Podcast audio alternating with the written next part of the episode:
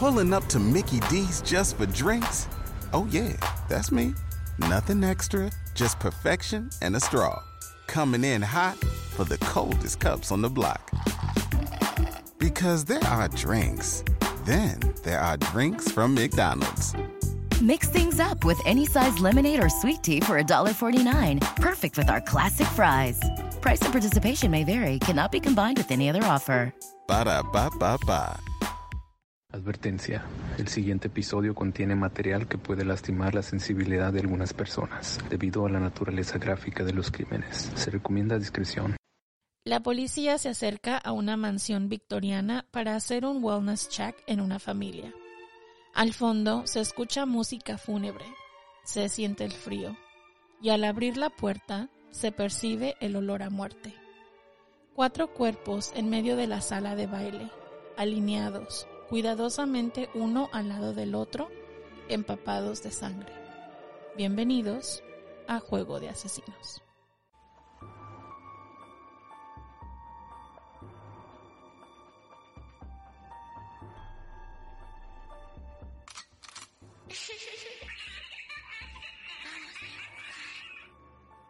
Familia, ¿cómo están el día de hoy? Bienvenidos al Loco Podcast. Kiki, Hello. ¿cómo estás?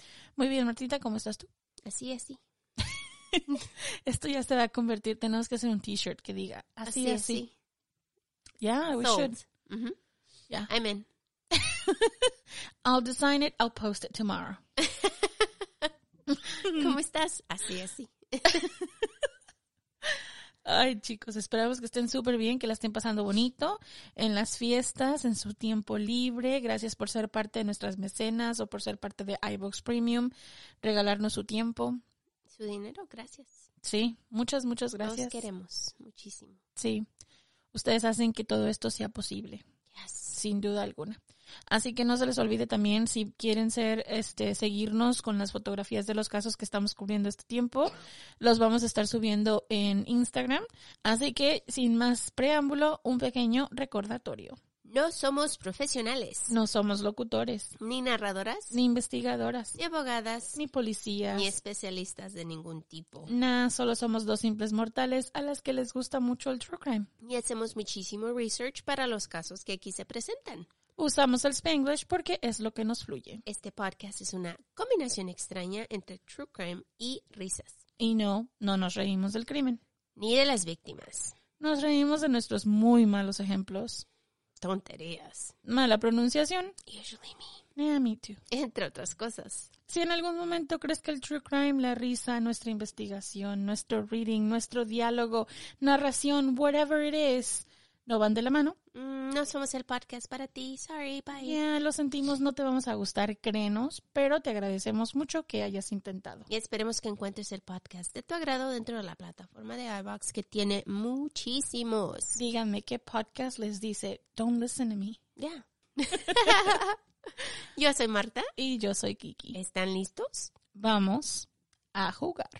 John Emil List nació el 17 de septiembre de 1925 en Bay City, Michigan. Fue descrito como un hombre distante y frío con pocos amigos. Era el único hijo de padres alemanes.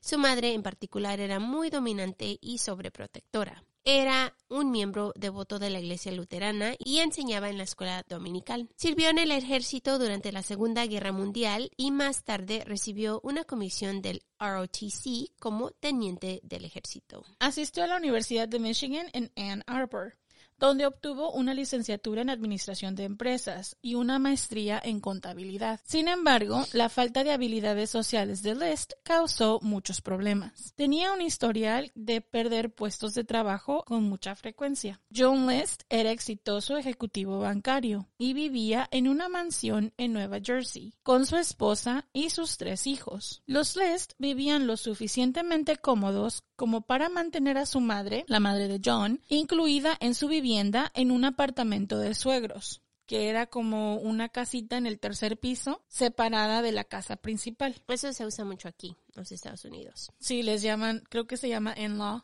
In-laws quarters. Pero las cosas pues no estaban muy bien.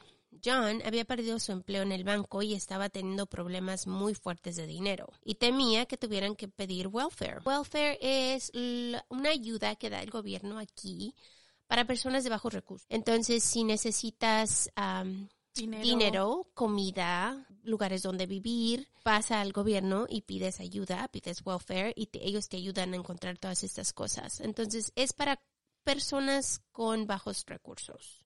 Y como List era una persona muy, era súper religioso, era una persona que era muy rígida, de que decía, no, pues si yo trabajo, yo mantengo a mi familia, no se me ocurre en la vida que ellos vayan a andar pidiendo welfare, ¿sabes? Sí, para él, para él era denigrante, no es que sea denigrante, porque puede que llegues un momento en tu vida donde lo necesitas, ¿no?